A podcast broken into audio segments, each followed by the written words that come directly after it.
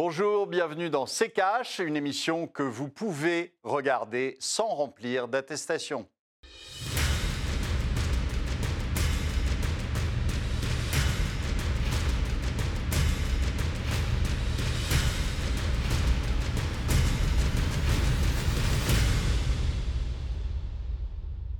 Bonjour, aujourd'hui nous allons vous parler de l'Union européenne face au coronavirus. Bonjour Estelle. Bonjour Olivier, bonjour à tous, ravi de vous retrouver pour ce nouveau numéro de CKH. Il y a un peu plus d'un an, le coronavirus déferlait sur les pays européens avec les premiers signalements de cas de Covid-19 en Europe en janvier 2020. En mars 2020, l'Europe faisait face au confinement et ses difficultés économiques qui vont avec. Alors un an après, où en est l'Union européenne? Comment se porte l'économie? Quelles leçons pour la zone euro? Ce sont les questions au cœur de cette émission cette semaine et pour en nous serons en deuxième partie avec Bernard Monod, économiste et ancien député européen. Mais d'abord, je vous le disais, cela fait plus d'un an que l'Union européenne fait face à la pandémie de coronavirus. En une année, près de 600 000 victimes du Covid-19 ont été recensées sur les territoires européens. S'ajoutent à cela des restrictions sanitaires, des économies en berne et des difficultés parfois pour les membres de l'UE à se coordonner. Retour sur cette année sous Covid avec le tiroir cache d'Antoine Vassas. En un an de Covid, il y en a eu des épisodes avec l'Union européenne. Arrêtons-nous sur trois en particulier. En mars 2020, l'Italie, premier pays européen touché, appelle à l'aide face à la pandémie.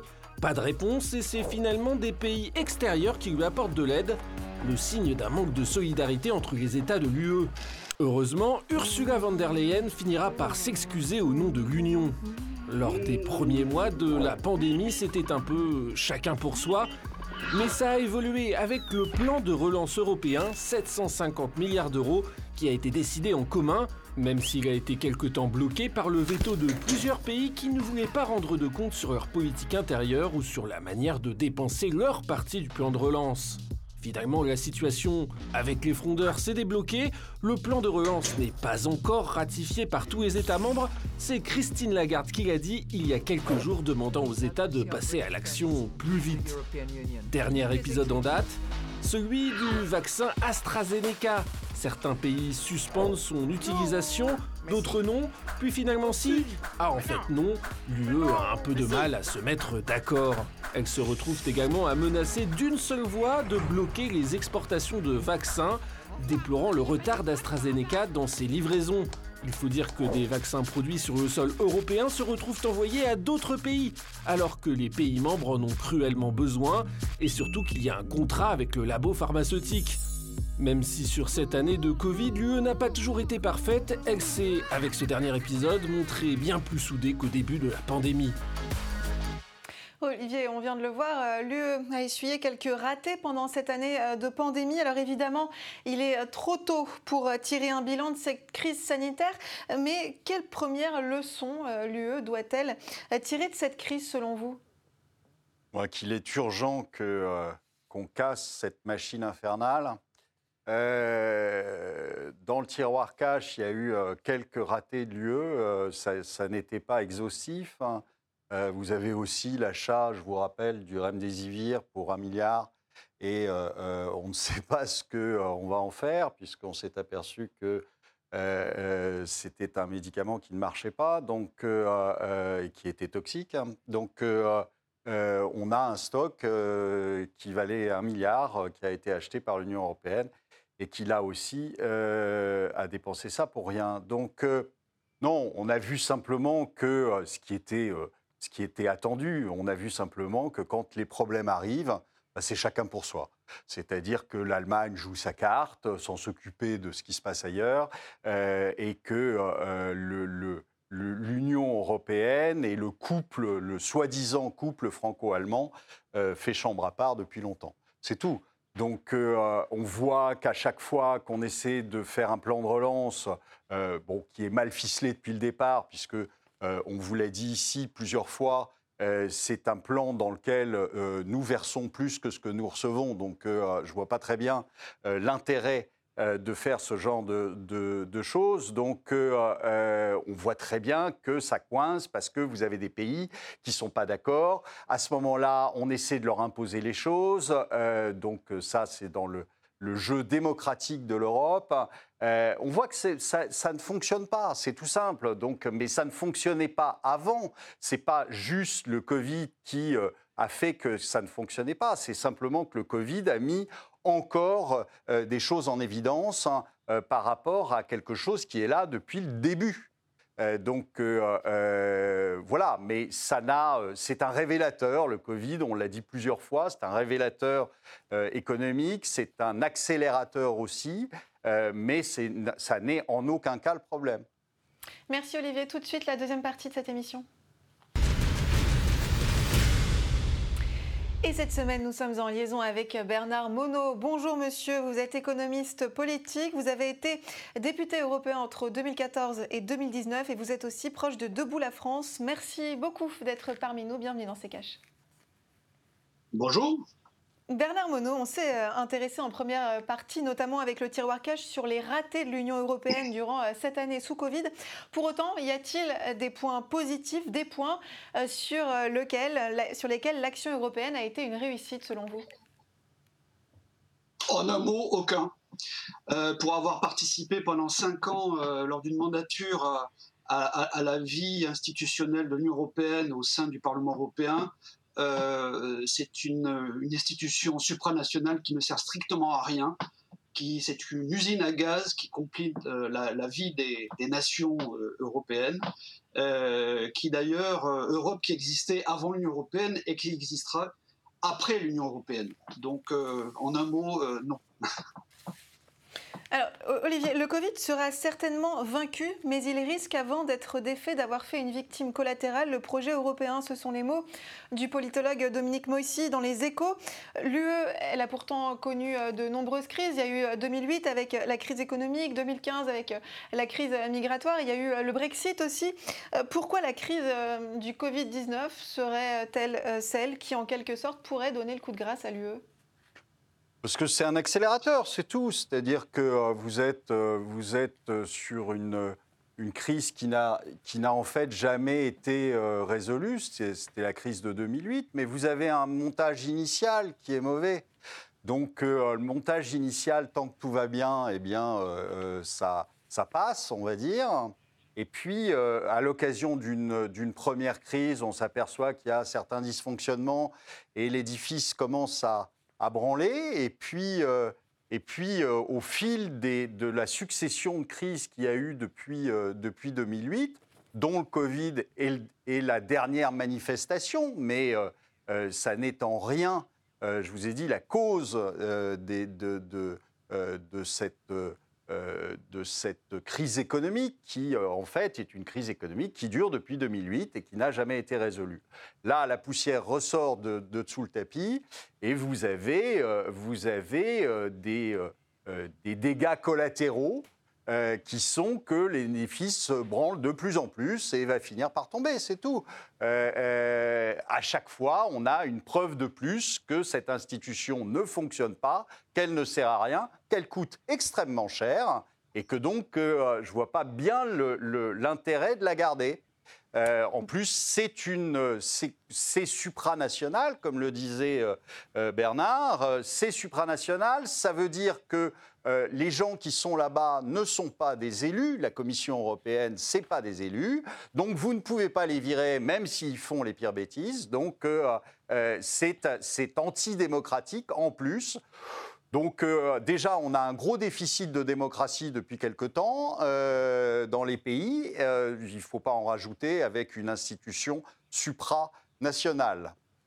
Olivier, sur le volet économique à présent, qu'est-ce qui ressort concrètement de l'action européenne? Qu'est-ce que vous retiendrez de l'action européenne?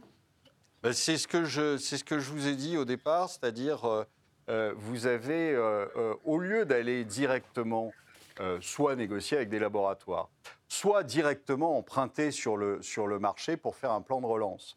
Emprunter 40 milliards, c'est ce qu'on va recevoir de l'Union européenne, mais sans avoir besoin de filer 80 milliards à, l'Union européenne. Donc là, je ne vois pas bien l'intérêt, si vous voulez, dans, quand vous êtes, quand vous cherchez à faire un plan de relance et qu'il faut passer par l'Europe et qu'au final, ça va vous coûter 80 milliards de plus que ce que vous recevez, oh, je ne comprends pas. Christine Lagarde a tapé du poing sur la table le 18 mars, a appelé les États membres de l'UE à ratifier sans délai le plan de relance européen donc de 750 milliards d'euros, on l'a dit, car à l'heure où, on parle, hein, il n'est toujours pas ratifié. Il a pourtant été adopté par les 27. Alors, il y a eu entre-temps les vétos de la Pologne, de la Hongrie, que les deux pays ont fini par lever. Est-ce que cette lenteur, hein, euh, alors que les pays font face à des crises économiques, ne vient pas à nouveau donner euh, un peu plus de grain à moudre à ceux qui pointent du doigt un certain manque de coordination au sein de l'UE Oui, absolument. Euh, en fait, comme le dit M. Delamarche, quelle est la valeur ajoutée de l'Union européenne dans toutes ces négociations entre 27 pays, si vous voulez, européens? Aucune. on voit que c'est extrêmement compliqué et qu'au passage, dans le, si on parle du cas du, pseudo-plan de relance européen, on s'aperçoit que pour la France, c'est un coup d'État de la Commission européenne sur le budget de la France. Et donc c'est là que euh, ça, il a été dit que ça a été historique. Ce qui a été historique, c'est que nous, nous avons perdu un peu plus de pouvoir budgétaire au profit de la Commission européenne qui va faire des émissions de, de dette, donc pour, pour avoir 750 milliards de, de, de plans de, de relance. Mais la France n'a pas besoin de se refinancer auprès de la Commission européenne. Elle existait avant. Euh, auparavant, nous avions la Banque de France. Euh, pendant 50 euh, ans, nous avons fait sans l'Union européenne et la Commission européenne. Et donc, on peut faire mieux, plus vite et, plus simplement, en passant directement par la France, par éventuellement la Banque centrale européenne. C'est ce qui c'est le cas depuis 2015 avec un financement de politique monétaire. C'est ce qu'avait fait M. Draghi depuis 2015 avec le, plan euh, de soutien euh, des, de l'économie, euh, des économies de, l'Union, enfin de l'Europe. mais on pourrait très bien le faire au niveau national sans passer par la case Bruxelles. Messieurs, on va marquer une courte pause. On revient dans un instant.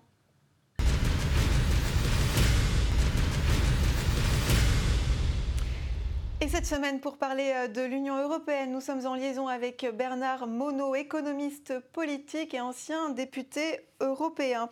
Euh, Bernard Monod, euh, on parlait du plan de relance européen juste avant la coupure. Ce plan de relance, il prévoit notamment une mutualisation des, des dettes des pays membres de l'Union européenne. C'est du jamais vu au sein de l'Union, cette mutualisation. Est-ce que l'on peut traduire cette initiative comme par exemple une leçon retenu en quelque sorte par l'Union européenne, c'est-à-dire fini un peu le chacun pour soi Oui, mais enfin, euh, euh, c'est quoi la finalité? C'est quoi l'objectif? L'objectif, c'est d'avoir des économies qui soient réelles, qui soient stables, qui soient euh, prospères.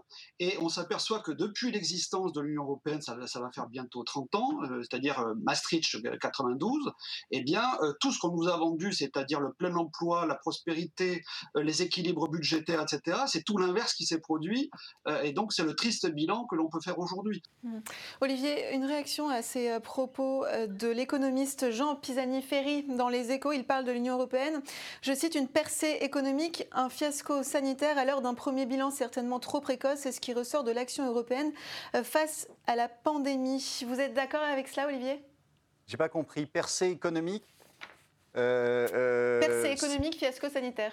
Oui, c'est un vase percé, oui. Euh, il y a eu une grosse fuite économique. Euh, non, enfin, aujourd'hui, on, regarde les, les pays euh, et on s'aperçoit que l'Europe est encore une fois à la traîne économiquement. Donc, d'où quel intérêt, je vous dis, d'avoir de, cette, cette Commission européenne. Et en plus, pour revenir sur le, plan de relance, le fameux plan de relance et sur la mutualisation de la mhm. dette, il y a une contrepartie en plus, c'est-à-dire qu'on paye plus qu'on ne reçoit, euh, beaucoup plus qu'on ne reçoit, mais en plus, il y a des contreparties, c'est-à-dire qu'en effet, la Commission européenne met la main euh, sur notre budget euh, et, et aujourd'hui contrôle encore plus, c'est-à-dire va faire euh, va donner des instructions qu'il faudra suivre en échange de, cette distribution d'argent à l'envers, puisque, je vous dis, on paye plus que, qu'on ne reçoit. Donc, il y, a, réellement, enfin, on, va finir tous au final avec une espèce de troïka qui gouvernera et M. Macron sera là pour signer euh, les, les, ordonnances hein, qu'aura pris précédemment la Commission européenne. On va revenir euh, sur la gestion euh, de la crise. Euh, Bernard Monod, on a souvent parlé hein, du manque de coordination de l'Union européenne. Pour autant, là, par exemple, sur ce qui se passe avec AstraZeneca, l'Union européenne est en train de parler d'une seule et même voix. Est-ce que là aussi, on peut y voir en quelque sorte une leçon tirée de ce qui s'est passé précédemment? Ben, comme vous dites, ils parlent, ils communiquent, euh, ils font des déclarations. Euh, vous voyez Madame euh, van der Leyen prendre la parole dans des conférences de presse, etc. Mais ce sont que des, intentions. Au final, on s'aperçoit que c'est extrêmement long, extrêmement cher, qu'ils n'ont finalement pas de pouvoir, contrairement à ce qu'ils veulent laisser entendre, et qu'un un pays déterminé comme la France bien négocier directement avec les laboratoires, et puis euh, voir faire de la recherche euh, fondamentale pour avec l'Institut Pasteur ou, nos laboratoires français Sanofi Saint-Labo pour développer nous-mêmes nos propres, nos propres vrais vaccins. Sur, sur la vaccination, l'Union européenne a aussi décidé d'agir, les, les, États membres ont aussi décidé d'agir ensemble. Les pays ne, ne, ne fonctionnent pas ensemble. Et euh, ça, c'est une, c'est une réalité. Ils l'ont jamais fait vous dites, Vous dites que les pays ne fonctionnent pas ensemble, mais sur, euh, sur AstraZeneca, ils ont décidé de bloquer l'exportation ensemble. Bloquer l'exportation, mais au départ, ils ont, ils ont interrompu la vaccination, je vous rappelle. Et chacun unilatéralement, sans se concerter. Hein et euh, donc, enfin, il n'y a, aucune cohérence. Il y, a y a en effet des paroles, mais il n'y a aucune cohérence. Hmm. Monsieur Monod, au vu de la façon euh, dont, euh, se déroule toujours hein, la crise sanitaire, quel mécanisme, quelle structure l'Union européenne pourrait-elle mettre sur pied pour répondre éventuellement aux prochaines crises? Je pense qu'il faut encore une fois rien attendre de l'Union européenne. Il faut que chaque pays euh, indépendant euh, prennent son destin en main, y compris euh, la, sécurité sanitaire, ce qui est un devoir, euh, je crois que c'est même le premier devoir constitutionnel, c'est d'assurer la sécurité de, ses citoyens au niveau de la Constitution française. Donc déjà de se prendre en charge soi-même. On a l'exemple du Royaume-Uni, on a l'exemple d'Israël. Ils l'ont fait, ils ont réussi, ils sont en train de réussir pour le Royaume-Uni. Et donc après qu'il y ait une coordination internationale entre le Royaume-Uni, entre la France, l'Allemagne, l'Italie, etc., et, les 27 pays de l'Union européenne, euh, pourquoi pas, mais euh, attendre une valeur ajoutée de, de, techniciens non élus euh, à la Commission européenne, ça ne mène à rien. On le voit sur tous les sujets, on en a parlé un petit peu avant, économiques, fiscaux, c'est un échec et un fiasco dans tous les domaines. Donc moi je pense qu'il faut qu'on passe à cette Europe des patries qui coopère ensemble et, et effectivement euh, qui fasse bloc par rapport aussi aux autres intérêts mondiaux que sont la Chine, que sont les États-Unis. Et c'est là que moi je propose dans mon projet européen d'y inclure même la Russie, puisque la Russie a vocation à faire partie euh, culturellement et civilisationnellement de, l'Europe. Hein, au sens large, et, que de, l'Atlantique au Pacifique, ce bloc-là euh, ait du poids sur l'ensemble des grandes décisions mondiales, notamment l'aspect sanitaire. Merci beaucoup Bernard Monod d'avoir participé à cette émission. Je rappelle que vous êtes économiste politique, ancien député européen et vous êtes aussi l'auteur de l'essai L'Eurovision pour les peuples, le patriotisme ou la banqueroute. Merci beaucoup Olivier. Pour vous, c'est l'heure des questions cash. Et on commence à Olivier avec la question de Xantam. Une chose que je ne comprends pas, pourquoi les pays occidentaux délocalisent tout en Chine alors qu'ils sont en concurrence et s'infligent des sanctions? Bah, pour faire de l'argent rapidement, c'est toujours la même chose, c'est-à-dire que euh, vous avez une entreprise qui euh, délocalise. Pourquoi? Parce que les coûts en Chine étaient euh, bien inférieurs et, que ça lui permettait de faire des marges plus importantes, même en comptant le coût de rapatriement sur, sur le pays, vous aviez des coûts qui étaient intéressants, tout simplement parce qu'un salarié chinois, ça coûte le dixième d'un salarié européen. Donc évidemment, c'est intéressant pour les entreprises. Maintenant, les sanctions et les sont arrivées parce qu'il y a eu un, monsieur qui s'appelait Trump hein, et qui euh, a décidé euh, de euh, taper du poing sur la table. Mais et là, aujourd'hui, nous avons monsieur Biden qui probablement va être un petit peu plus lâche sur la question. Euh, donc voilà, on est, euh, on est dans, il y a un temps politique, il y a un temps de l'entreprise, euh, c'est pas les mêmes, et ça explique pourquoi tout d'un coup vous avez un, une, ce, genre de questions où vous vous dites, bah, ça sert à quoi d'aller délocaliser si c'est pour se prendre des sanctions? D'abord parce que ça ne s'est pas fait au même moment, c'est tout. Allez, on passe à la question de José. Comment sait-on que les statistiques chinoises sont fausses? On le sait parce qu'il y, a plusieurs, euh, y a plusieurs choses qu'on a fait depuis, euh, depuis déjà un moment. Euh, vous savez qu'on surveillait par exemple tout ce qui était production et consommation électrique parce que euh, quand vous faites 7% de croissance, bah forcément, vous utilisez plus d'énergie, vous utilisez plus d'électricité. Et euh, curieusement, bah, on s'est aperçu que euh, tout d'un coup, il y avait une baisse de la consommation électrique. Et puis, on vous annonçait d'autre part 7 ou 8% de croissance. Donc, on s'est dit, là, ça colle pas. ensuite, on regardait les chiffres qu'ils publiaient euh, au niveau de leurs exportations. Et puis, curieusement, quand on prenait les importations des pays dans lesquels ils exportaient, ben, on n'avait pas les mêmes chiffres. On avait même des chiffres qui étaient situés souvent autour de la moitié. Donc, on se disait, bah, tiens, il y a de la marchandise qui, est, euh, qui a coulé très probablement pendant le trajet. Euh, en tout cas, elle n'est pas arrivée. Donc, et puis, vous avez plein d'autres indicateurs, mais évidemment, il ne faut pas choisir des indicateurs qu'ils vous donnent et il faut aller chercher un peu, creuser un peu. On a regardé aussi euh, tout ce qui était les derniers kilomètres, c'est-à-dire les camions de livraison qui rentrent et qui sortent des villes sur les derniers kilomètres. Et, là, on s'est aperçu qu'il y avait une baisse importante de, l'activité. On regarde aussi le fret ferroviaire.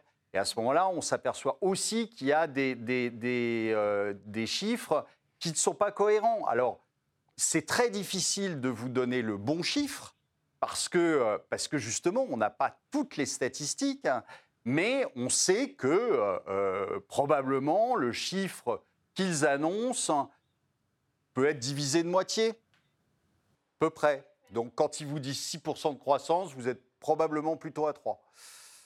Merci beaucoup Olivier. C'est la fin de cette émission. Merci euh, de l'avoir suivi. Prochain rendez-vous la semaine prochaine. En attendant, vous pouvez poser toutes vos questions à Olivier sur les réseaux sociaux avec le hashtag RTCash. Olivier, on se quitte avec votre dernier mot. On a trouvé rapidement un vaccin contre le Covid. Va-t-on trouver un jour un vaccin qui nous vaccinera définitivement contre l'Union européenne?